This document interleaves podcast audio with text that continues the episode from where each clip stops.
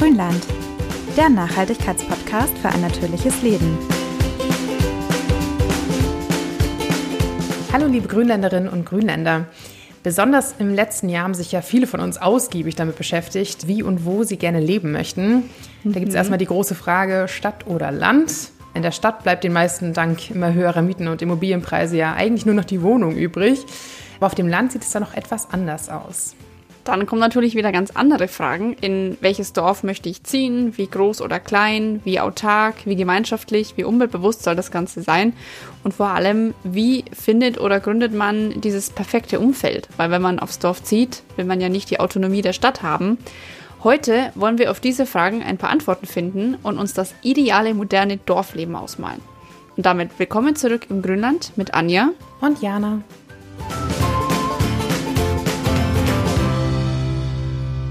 Ja, auch wenn die Zahlen uns sagen, dass immer mehr Menschen in die Städte ziehen, fühlt es sich oft irgendwie ganz anders an, finde ich. Ich weiß nicht, wie es dir geht. Mhm, ja. Denn viele oder immer mehr wollen ja unbedingt zurück zur Natur, zurück zu einem ursprünglicheren Leben, wie es vielleicht auch mal unsere Vorfahren geführt haben. Besonders in Corona-Zeiten ist ja dieser Cottagecore-Trend auf Instagram, mhm. TikTok und Co. quasi explodiert. Also mhm. wie dann Leute zum Beispiel zeigen, wie sie morgens gemütlich ihren Kräutertee zusammenmischen und dann so mit der dampfenden Tasse durch den sonnendurchfluteten Garten wandern, ja. um Wildblumen und Hühnereier mhm. zu sammeln. Also wir kennen das alle.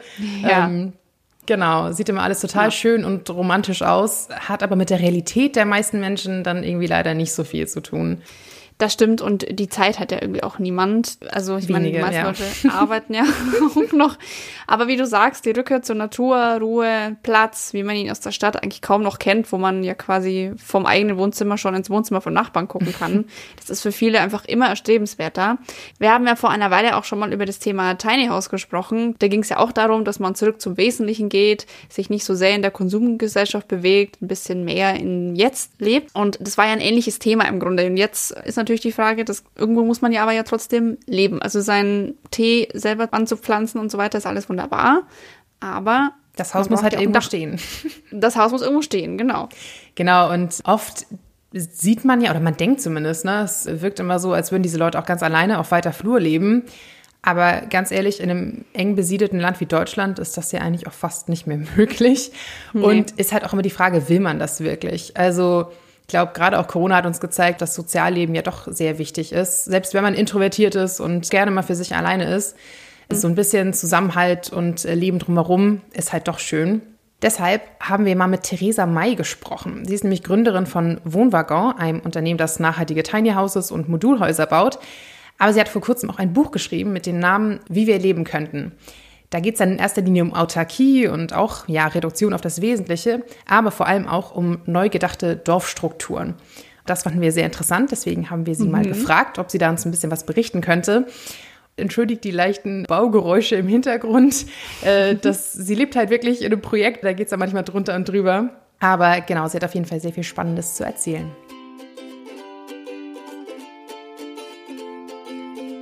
Ja, hallo Theresa, willkommen im Podcast. Du hast ja in deinem Buch einige Sachen behandelt. Natürlich geht es auch viel um Tiny Houses, denn das ist ja euer Hauptgeschäft, sage ich mal. Aber wir wollen ja heute ein bisschen mehr über modernes Dorfleben sprechen und da hast du ja auch einiges zu geschrieben. Sag doch mal, wenn du das hier richtig schön ausmalen könntest, wie stellst du dir denn das ideale Dorfleben in unserer Zeit so vor? Also mal danke für die Einladung. Schön, dass wir da heute ein bisschen Zeit haben, um reinzuschmückern in mein Buch und die Themen zu besprechen. Mhm. Schön, dass du da fragst, weil für mich tatsächlich vom, von den Themen, die mir so das Herzensanliegen sind, glaube ich, dass in lebendigen Dörfern und vor allem in zukunftsfähigen Dorfstrukturen so eine ganz wichtige Antwort steckt für die Probleme unserer Zeit. Wir haben es geschafft, irgendwie über die letzten Jahrzehnte so Welten zu schaffen, in denen alles voneinander getrennt ist, in denen wir in der Früh ins Auto steigen, in die Arbeit fahren, dann wieder ins Auto, ins Fitnessstudio. Unsere Freunde sind irgendwo, ich sage jetzt einmal, immer in der gleichen Social Media Bubble. Einerseits springen wir sehr viel zwischen diesen einzelnen Feldern hin und her und können irgendwie so unsere Energie, glaube ich, nicht ganz gut verankern dabei und kommen dabei nicht so wirklich in Kontakt mit unserer Umgebung. Also für mich sind Dörfer so eine schöne Möglichkeit, um Dinge wieder zusammenzubringen, um, ich sage jetzt mal, das Wohnen, das Leben, das Arbeiten, das gemeinsame Feiern, die Naturverbindung, mhm. auch das gemeinsame Wirtschaften nochmal neu zu denken und da Lösungen zu finden, die besser in Verbindung sind miteinander. Und wir haben jetzt gerade eine spannende Zeit, weil Dorf vor, ich sage jetzt mal 20 Jahren, war halt schwierig, weil du musstest überall hinfahren mit dem Auto, du warst weit verstreut, du konntest am Dorf nicht alle Berufe ausüben und so weiter. Und mittlerweile gibt es sogar in Orten wie Gutenstein eine Glasfaseranbindung. Es gibt ein schöner Effekt zumindest von Corona, immer mehr die Möglichkeit, auch in Homeoffice zu arbeiten oder auch Dinge nicht immer physisch vor Ort machen zu müssen, wie jetzt auch unser Podcast so einmal mhm. Orte zusammenbringt, wo man sich sonst vielleicht gar nicht getroffen hätte. Und es sind ganz neue Möglichkeiten, die uns, glaube ich, auch das ermöglichen, dass wir das Dorfleben neu denken. Mhm. Ja. Und für mich wären Dörfer ein Ort, wo man Wohnen und Arbeiten verbindet, wo man sich trifft, um gemeinsam Projekte zu machen. Also ich sage immer, eine Spielwiese, um die eigenen Gedanken und Träume zur Realität zu machen, Sachen auszuprobieren, Leute zu treffen, die auch ein bisschen anders ticken als man selber. Also für mich ist das eigentlich das Schönste am Dorf, dass so viele unterschiedliche Menschen zusammenkommen und man sich eben nicht nur in seiner sozialen Blase bewegt, sondern auch mal mit dem Mitarbeiter vom Bauhof was gemeinsam macht oder mhm. eine einfach ja, eine buntere Truppe benannt hat. Mhm. Zwar von weniger Menschen, aber dafür mit mehr Vielfalt. Ja. Mhm. Gerade so in der Stadt ist es ja doch irgendwie immer anonymisierter. Ne? Also ich merke das auch immer so, dass ich in meinem Mehrfamilienhaus dann auch längst nicht alle Leute kenne oder halt nur mal kurz vom Hallo im Flur oder so. Das hat sich halt schon in eine sehr andere Richtung entwickelt, so in den letzten Jahrzehnten, würde ich sagen. Ja. Aber dafür muss man ja auch die richtigen Leute irgendwie haben. Mhm. Wie schafft man denn so eine Gemeinschaft? Hast du da Tipps? Also das ist, glaube ich, so ein Schlüssel oder was mir auch, halt auch viele Leute erzählen. Ja, Wohnen am Land ist eh cool, aber nicht allein. Alle Heilmittel zumindest habe ich keins, aber ich kann mal sagen, wie wir es gemacht haben. Bei uns war es eben einerseits sehr bewusst zu suchen, wo man aufs Land zieht. Also wir haben damals 90 äh, Gemeinden angeschrieben rund um Wien mit der Idee, hey, irgendwie zukunftsfähiges Wohnen am Land, interessiert euch das und Autarkie und Nachhaltigkeit und wir haben da so Ideen. Wir hatten natürlich ein bisschen den Bonus, dass wir auch Arbeitsplätze mitgebracht haben, weil mit Wohnwaggon ja doch 30 Mitarbeiter mit übersiedelt sind, die auch für die Gemeinde Vorteile gebracht hat. Aber ein Aspekt war halt auch Orte zu suchen, die aufgeschlossen sind, wo der, wo der Bürgermeister oder Menschen vor Ort einfach Lust drauf haben, gemeinsam Dinge zu entwickeln. Mhm. Das sind oft Abwanderungsgemeinden oder ja, Orte, die irgendwie, wo Berufe gestorben oder ausgestorben sind, die früher den Ort ausgemacht haben. Und ich glaube auch, dass es ganz wichtig ist, so Plätze zu schaffen und Treffpunkte wieder aufzubauen. Früher haben halt Dörfer gut funktioniert, weil wir einander gebraucht haben, weil wir gemeinsam für den Winter Holz hacken haben müssen, weil sonst hat das nicht geklappt im Winter. Mittlerweile brauchen wir uns nicht mehr, um zu überleben, aber ich glaube, wir brauchen einander echt dringend, um gut leben zu können. Mhm. Und da haben wir halt mit dem Schritt hier, wir haben ein Gasthaus übernommen, ganz bewusst. Und dort sind einerseits Büros drinnen, mhm. aber da ist auch zum Beispiel eine offene Werkstatt, in der man Projekte realisieren kann. Da ist ein Garten, in dem man sich treffen kann und wo man halt gärtnern kann gemeinsam. Also wir haben versucht, so Plätze zu schaffen, an denen man sich mhm. treffen kann, an denen man Gründe hat, warum man sich begegnet und vor allem so eine, ich sage jetzt mal, Spielwiese, wo man, wenn man Bock hat, eine Möglichkeit findet und auch andere Menschen findet, die miteinander auch was Schönes machen. Wird das dann von allen bei euch auch gleich gut angenommen? Also bringen sich da alle gleich viel ein? Also es wird unterschiedlich wahrgenommen, wie stark man Gemeinschaft im Alltag integrieren kann, wie viel Lust man auch hat, auch gemeinsame Projekte zu realisieren und sich da einbringen will. Das ist aber auch, glaube ich, das, was genau ausmacht von Dorf, dass da verschiedene, verschiedenste Menschen gibt in unterschiedlichen Lebensphasen. Und es ist gerade die Mischung, die es ausmacht. Und wie war das so organisationstechnisch und finanziell? Also was für Modelle gibt es da so und an was habt ihr euch da orientiert? Mhm, das ist so die große Herausforderung, finde ich, beim, bei, dem, bei der Frage, wie, wie baut man das auf? Also wir hatten halt einerseits den großen Vorteil, dass wir mit der Firma bei Wohnwaggon so eine Grundorganisation hatten, die oder die einigen von uns einen Arbeitsplatz geben. Viele Mitarbeiter von mir sind in der Genossenschaft mit dabei und die so eine wirtschaftliche Seite quasi auch abdecken konnte. Und wir haben dann für das Dorfprojekt uns eine Genossenschaft ausgesucht, mhm. weil ich möchte eigentlich, dass wir langfristige Werte für den Ort schaffen, die jetzt nicht so zur Veräußerung stehen und bei denen es auch nicht um wirtschaftliche Gewinne geht, die an irgendwelche Investoren ausgeschüttet geht, sondern um langfristige Werte, die man aufbaut und die den Personen zur Verfügung stehen, die dort leben und handeln und, und äh, gemeinsam was machen. In der Genossenschaft ist das ein schönes Modell, weil man relativ unkompliziert Mitglied werden kann. Also es sind 100 äh, Euro Stammeinlage und dann eine kleine Jahresmitgliedsgebühr bei uns. Und dann ist man quasi zu gleichen Teilen Mitbesitzer von dem, was die Genossenschaft eben hat und kann da mhm. auch mitarbeiten, mitbestimmen, solange es ins eigene Lebensmodell eben reinpasst. Mhm. Und sollte sich da mal was ändern, dann kann man eben auch wieder aussteigen oder kann sich da auch was wandeln. Und finanziell haben wir es aufgebaut über einen Vermögenspool. Das ist so eine Möglichkeit, gemeinsame Immobilienfinanzierung auf die Beine zu stellen, mhm. ohne jetzt den klassischen Rückzahlungsdruck von einem Bankkredit.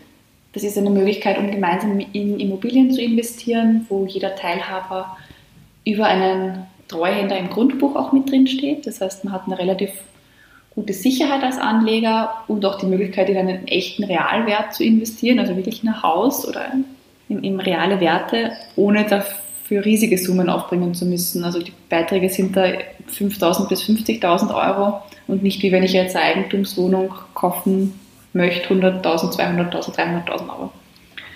Das hat für den Gutensteiner Hof jetzt soweit gut funktioniert. Wir haben insgesamt ein bisschen über mhm. 800.000 Euro schon eingesammelt und möchten über die nächsten eineinhalb Jahre noch 300.000 Euro für die nächsten Ausbauschritte auf die Beine stellen. Und da sind wir ganz guter Dinge, dass das klappt. Das klingt ja schon mal recht gut. Das ist aber ja schon ein großer Unterschied zu einem klassischen Dorf, sage ich jetzt mal. Wo würdest du sagen, sind noch große Unterschiede zu dem Dorfleben, was man jetzt so generell kennt? Ich würde es gar nicht im Unterschied sehen, sondern eher als Ergänzung. Okay. Für mich ist es so ein bisschen eine Plattform, die ich schaffen wollte, um Dorfleben einerseits auch interessanter zu machen für eine jüngere Zielgruppe, auch für eine Zielgruppe, die jetzt mit den klassischen Dorflebensangeboten, also so wie ich sie kenne, vielleicht nicht so viel anfangen kann oder da sich nur teilweise wiederfindet. Dörfer leben ganz stark von den freiwilligen, von den Vereinen und von den Freiwilligtätigkeiten, die es, die es gibt. Am Land ist es klassischerweise die Blasmusik und die Freiwillige Feuerwehr, die natürlich mhm. urwichtig sind. Also denen möchte ich gar nicht irgendwas absprechen, weil ich schätze das auch bei uns so sehr, dass, dass die Feuerwehr gibt und dass die immer parat stehen und was die leisten. Trotzdem ja, ist es halt so, dass total. nicht alle Menschen darüber so ihren Anschluss finden und dass da vielleicht nochmal andere Möglichkeiten gibt. Und was ich halt auch schade finde, ist, dass gerade jetzt in ländlichen Gemeinden nicht oft keine wirtschaftlichen Impulse gibt. Also Möglichkeiten, um zu schauen, wie könnte ich mir hier, hier Arbeitsplätze herbringen, wie könnte ich mir hier touristische und wirtschaftliche Impulse schaffen. Und da ist mir die Genossenschaft einfach auch als sinnvolles Tool erschienen, um ähm, auch sozusagen abseits von dem, wir treffen uns und schaffen, machen was Schönes gemeinsam oder machen ein schönes Projekt gemeinsam, auch zu schauen, wie ich mhm. wirtschaftlich den Ort da vorankommen kann, weil ein Schlüssel zum gelingenden Dorfleben ist halt, dass die Menschen auch vor Ort sind, dass nicht jeder in der Früh ins Auto einsteigt und den ganzen Tag weg ist und am Abend kommt man hundemüde heim und dann ist gerade noch Zeit für hinter, hinter der Thuja-Hecke den Webergrill anzuwerfen. Das, ähm, da ist es halt dann nicht so weit her mit dem, mit dem Leben am Dorf, weil, ähm, weil eigentlich der ganze Tag woanders stattfindet. Klar. Du sag mal, du sprichst in deinem Buch ja auch viel über Autarkie und Selbstversorgung, vom Strom bis zum Gemüse.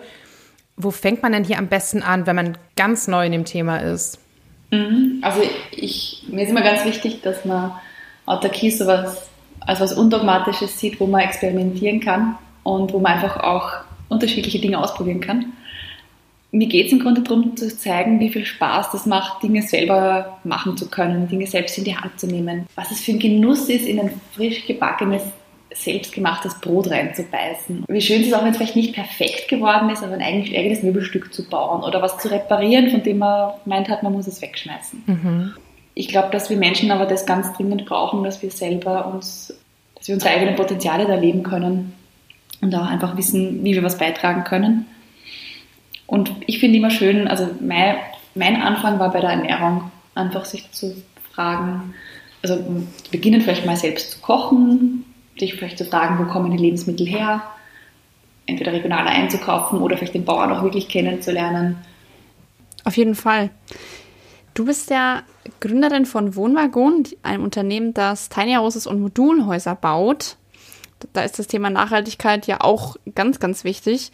Was war bei dir eigentlich zuerst? Wolltest du das Dorfleben sozusagen erneuern und bist dann auf die Wohnwaggons gekommen? Oder bist du über die Wohnwaggons so ein bisschen darauf gekommen, das Dorfleben revolutionieren zu wollen? Eine spannende Henne-Ei-Frage. Also ich habe mit 16 gewusst, ich will was ändern. Ich war irgendwie in meiner Sturm- und Drangphase und es hat mich auch nie verlassen, dieser Wunsch, ich will, dass die Welt nach mir eine Spur besser ist. Ich möchte nicht nur ein, ein Teil davon sein, sondern ich möchte auch einen Anstoß liefern, damit die Dinge besser werden, sagen wir so. Und habe dann, wie ich 19 äh, war, bin ich in den Gemeinderat gekommen bei uns für eine unabhängige Bürgerliste und habe sozusagen bei uns daheim, also in der Kremser Gegend, in so einer ganz kleinen Gemeinde begonnen, die Dinge versuchen zu verändern mit ja, von öffentlichem Bücherschrank über Kulturfestivals, über Treffpunkte im Ort und gemeinsame Jause habe ich ein paar Aktionen auch umsetzen können und habe aber auch festgestellt, dass ich so mit den großen Würfen ziemlich anrenne in der Politik. Also da war ich auch mit 19, muss man sagen, nicht sehr diplomatisch und wahrscheinlich viel zu stur, um, um da irgendwie äh, politisch geschickt die Leute auch an Bord zu holen, die man an Bord bräuchte für so Projekte. Also habe da irgendwann einmal, also nach der einen Periode im Gemeinderat gesagt, na gut, ich glaube, ich probiere es lieber als Unternehmerin und habe bei Wohnwagon halt so gesehen, dass ich da sehr wirksam sein kann, wenn ich als Unternehmerin Projekte so auf die Beine stelle, wie es einfach meinen Werten entspricht, wie es auch dem entspricht, was sich unsere Kunden wünschen und dass ich da recht umsetzungsstark bin, dass da viel weitergeht.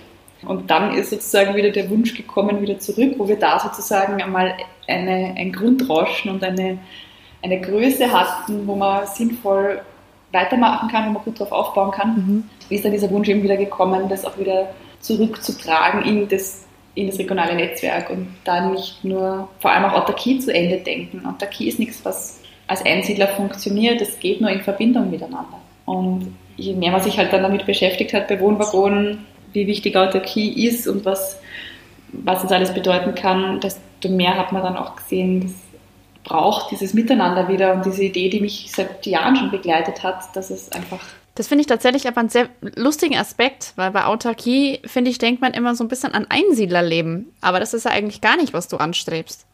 Gar nicht, genau. Also, dass es in Wirklichkeit dieses Miteinander braucht, dieses Miteinander von Menschen. Also, wir haben halt jetzt in ganz vielen Dingen uns abhängig gemacht und es ist logisch, dass wir aus dieser Unabhängig aus dieser Abhängigkeit raus wollen, weil die Abhängigkeit besteht, ich sage jetzt mal großteils irgendwelchen anonymen Konzernen mit einer Profitmaximierungsstrategie dahinter gegenüber.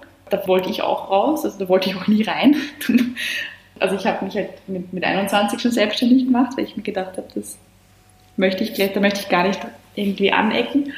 Aber es gibt ja auch philosophisch dieses Konzept von Freiheit von und Freiheit zu. Also einerseits braucht sie Freiheit von Zwang und ja, da muss man mal raus. Ja. Und dann wollen wir Menschen aber eigentlich eine Freiheit zu gestalten, unsere Potenziale zu leben und wie gesagt wirksam zu sein und schöne Dinge zu machen. Also Freiheit nur vom Zwang an sich bringt uns ja auch nichts. Also dann ja, sind wir vielleicht, also ich sage jetzt mal, von Lichtnahrung ernährend in irgendeiner Waldhütte allein am Berg und können nach Wim Hof atmen und brauchen gar keine Heizung mehr, weil wir so unabhängig sind von allem. Aber was machen wir dann damit? Also bereitet uns das dann wirklich Freude oder braucht es dafür mhm. irgendwie was anderes? Ja, sehr spannend. Also wie Anja sagt, ich finde auch gerade so in Social Media oder sowas sieht man halt immer dieses, ja, ich lebe alleine in meiner kleinen Hütte. Aber dass dieses Soziale drumherum halt auch sehr wichtig ist, das kommt dann irgendwie oft zu kurz, zumindest in der Darstellung so. Und das finde ich halt auch schade, ich sage jetzt mal im Tiny House Bereich, dass dann eben bei, bei Tiny House Projekten mit mehreren dieser Gemeinschaftsaspekt oder dieses, wie integriere ich dann die Dinge miteinander, wie, wie passt dann zusammen Wohnen und Arbeiten und Kinder und Ältere und Natur und also ich glaube, wir müssen wieder lernen, in Systemen zu denken, in, in einem großen Ganzen zu denken.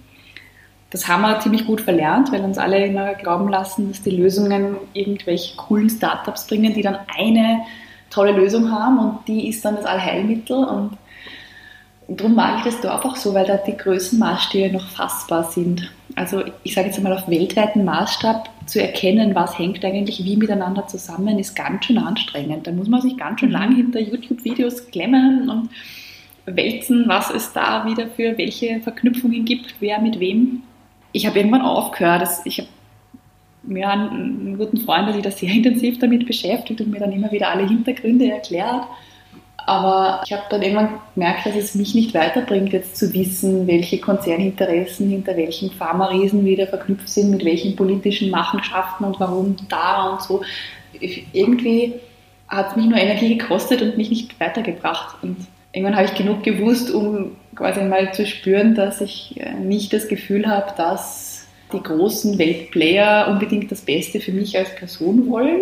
Also dass ich jetzt nicht unbedingt deren Story folgen muss oder dass ich auf jeden Fall einfach meine eigene schreiben möchte. Dann habe ich mir auf den Weg gemacht und eben gesucht, was meine Geschichte sein kann. Und mhm. Ähm, die hat mich eben zu diesem Gedanken von Autarkie geführt. Und tut mir sehr gut, kann ich nur sagen. Also es gibt sicher für jeden seinen eigenen Weg. Klingt aber auch total schön, muss ich sagen. Finde ich ein super, super cooles Gedankenspiel auf jeden Fall. Hast du denn abgesehen von eurem eigenen, ja, erfolgreichen Projekt vielleicht noch ein paar andere Beispielprojekte, die gut funktioniert haben, bei denen du so ein paar Erfolgsgeschichten erzählen kannst? Ja, also ich habe für mein Buch eben mich auch auf die Suche gemacht nach anderen Konzepten und nach anderen Projekten und war dann wirklich erfreut, auch so eine, so eine Fülle zu finden. Also ich habe zum Beispiel den Architekten interviewt, den Herrn Matzinger, der seit den 70er Jahren ganz tolle Wohnprojekte auf die Beine stellt mit Gemeinschaftsflächen und kleineren Wohnungen und vom Bananenstrauch bis zum Pool bis zum Garten immer wieder Gemeinschaftsorte mitdenkt in seinen Planungen, die sehr, sehr erfolgreich funktionieren. Mhm. Ich habe einen Mitbegründer von mehreren Wohnprojekten gesprochen, also der Nina zum Beispiel, die in der Steiermark das Projekt in Fähring äh, mit aufgebaut hat, das eben stark als Wohnprojekt ausgelegt ist, wo eine alte Kaserne revitalisiert wurde. Ich habe mir auch sonst einiges angeschaut von, von Ökosiedlungen, von Wohnprojekten in der Stadt, wo plötzlich ein ganzes Zinshaus auf gemeinschaftlicher Basis aufgebaut war. Abseits sozusagen von diesen Projekten, die auf neue Art versuchen, da andere Wege zu gehen, ist für mich eben auch so diese, dieser Blick in die Vergangenheit, dieser Blick auf, auf funktionierendes Dorfleben, das einfach, wo es noch richtig schön klappt, auch so wertvoll und da den Wert auch wieder zu erkennen wie schön das ist, dass bei uns ein, ein Sonnenfestel und ein, ein Maibaum aufstehen und ein Bulliantenrennen gibt. Oder auch die, wir haben so ein, eine Tradition bei uns, dass quasi die, die Blumen, der, für die Blumenkästen werden gemeinsam gepflanzt. Das ist jetzt mhm. so eine kleine Aktion, die einfach da in der Nachbarschaft angestoßen wird, aber wo sich so schöne Begegnungen ergeben. Und ein Teil ist so, okay, ja, wow, es gibt innovative Konzepte und man kann da voll was anstoßen und neue Dinge probieren.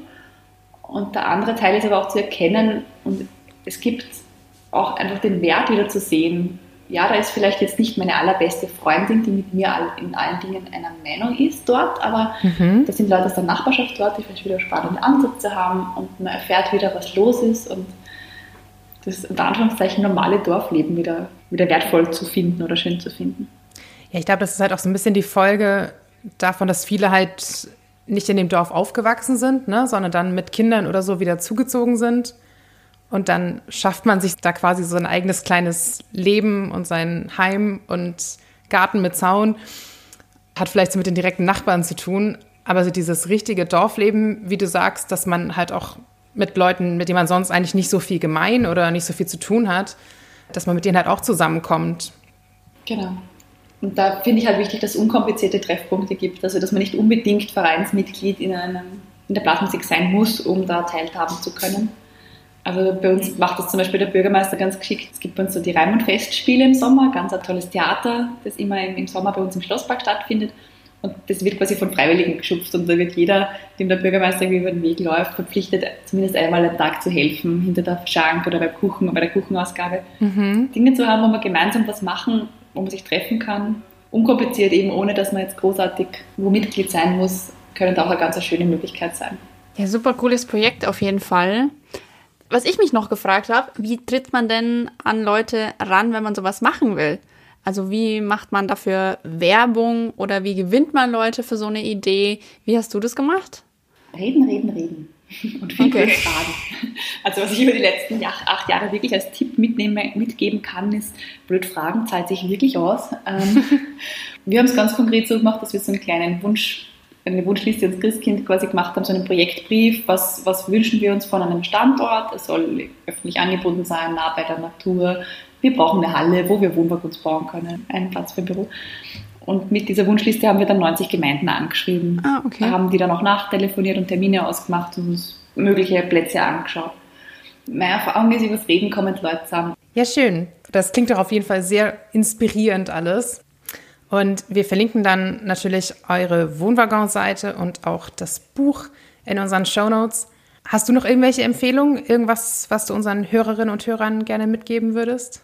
Einfach ausprobieren, alles kommt vom Tun und traut euch drüber. Es ist höchste Zeit, die Welt braucht Lösungen und wenn wir irgendwo helfen können dabei, gern melden. Wir machen auch so alle möglichen Workshops und Webinare und wenn man da irgendwo andocken will und irgendwo Unterstützung braucht, wir sind bereit.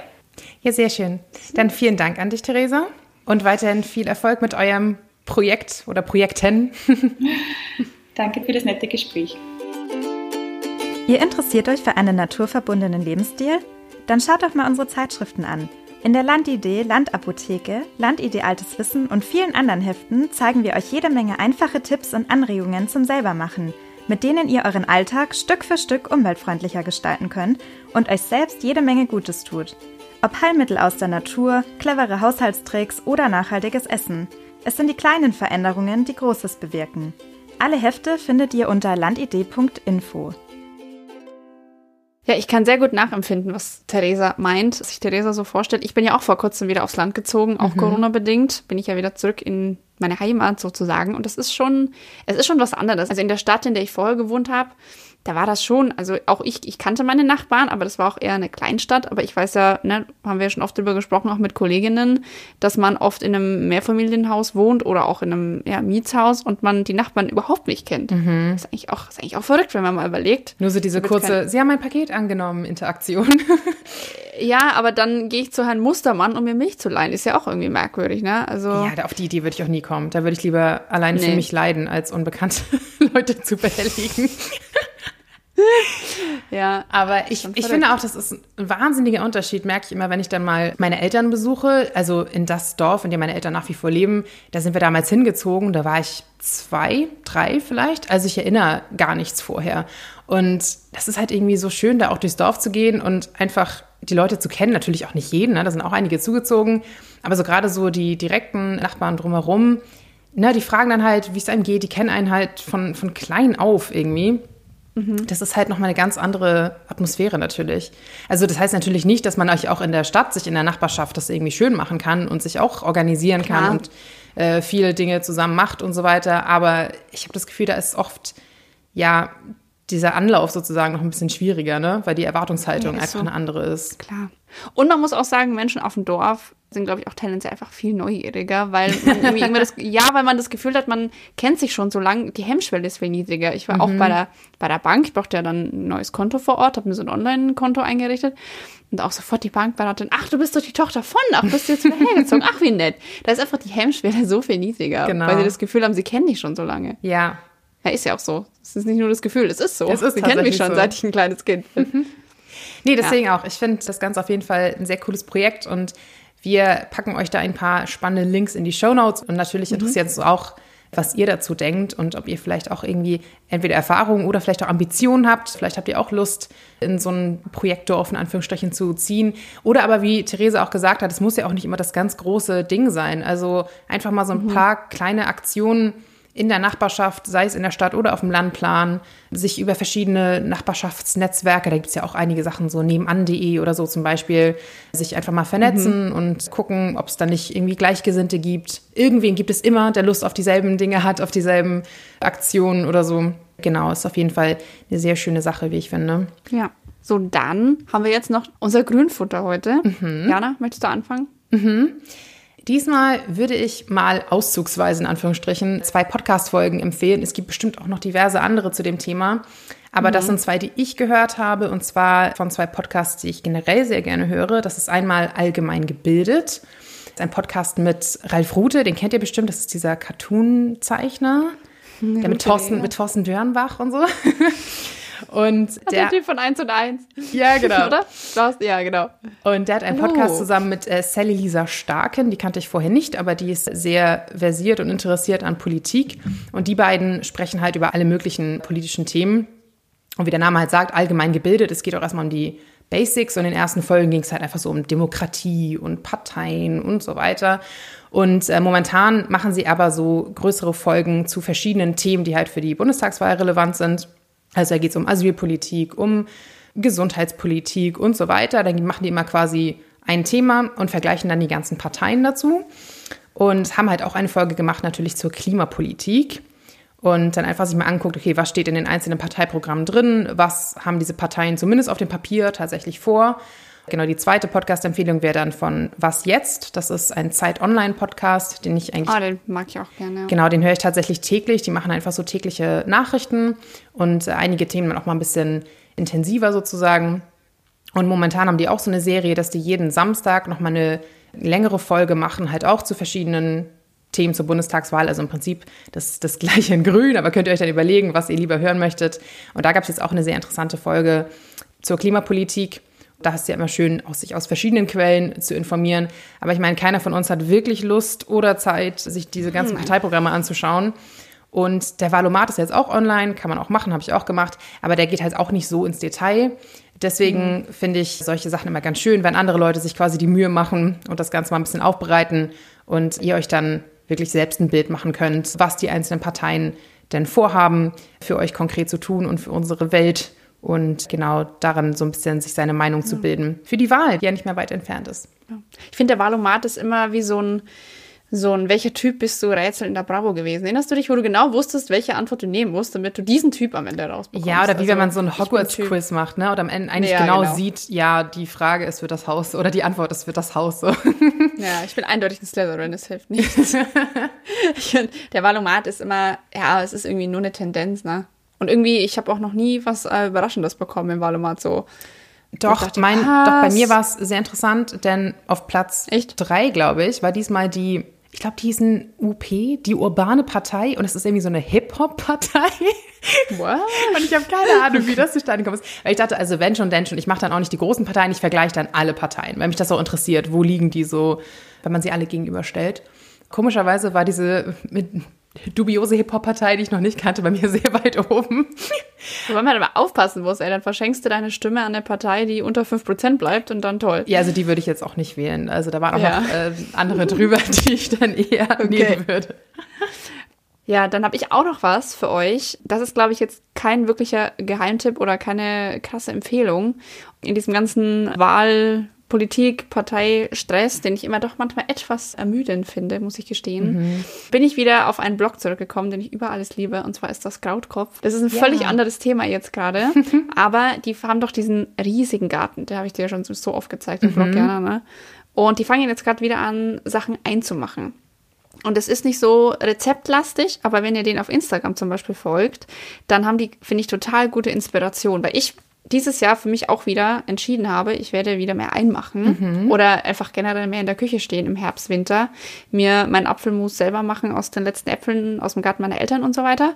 Und ich finde, das ist eine super Inspirationsquelle, einfach mal zu gucken, was kann ich überhaupt. Zum Beispiel, ich kann Pflaumen auch herzhaft einlegen, ich kann mhm. Äpfel auch herzhaft einmachen als Chutney, ich kann aber auch Gemüse süß-sauer einlegen. Also das finde ich eine ganz tolle Sache, ist für mich tatsächlich mit der größte Knackpunkt, den ich bei mir selber immer habe mit Nachhaltigkeit, dass ich im Herbst, Winter das Gefühl habe, ich kann nichts essen außer Kürbis und rote Beete.